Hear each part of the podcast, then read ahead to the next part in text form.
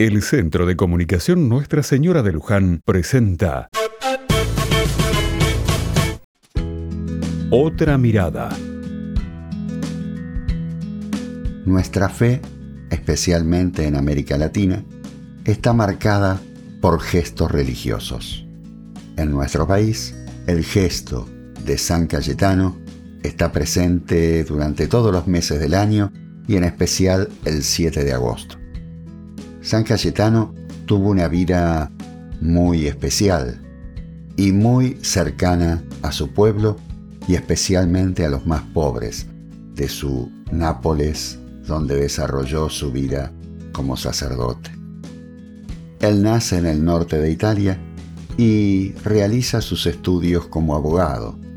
Como hombre importante de su momento, viaja a Roma y se convierte en abogado de los estados pontificios. Allí, Cayetano, en un momento dado, descubre que su vocación es estar al lado de los pobres. Y allí inicia un camino para ordenarse como sacerdote. Al poco tiempo, se convierte en servidor de los más pobres de su sociedad. Crea un hospital para enfermedades infecciosas, acompaña a las prostitutas de su época, y quiere ayudar a las jóvenes parejas para poder formar sus familias. Y funda el Banco de Nápoles. San Cayetano es un hombre de acción y al mismo tiempo de profunda oración. En esa profunda oración, él recibe en su corazón al niño Jesús. Y es así como lo vemos en las imágenes de nuestras iglesias. San Cayetano y el Niño Jesús, que nos presenta para que lo sigamos.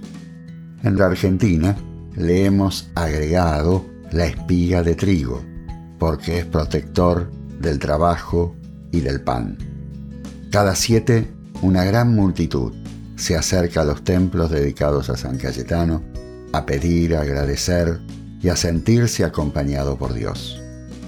San Cayetano patrono del pan y del trabajo y de la providencia, que siempre nos acompañe.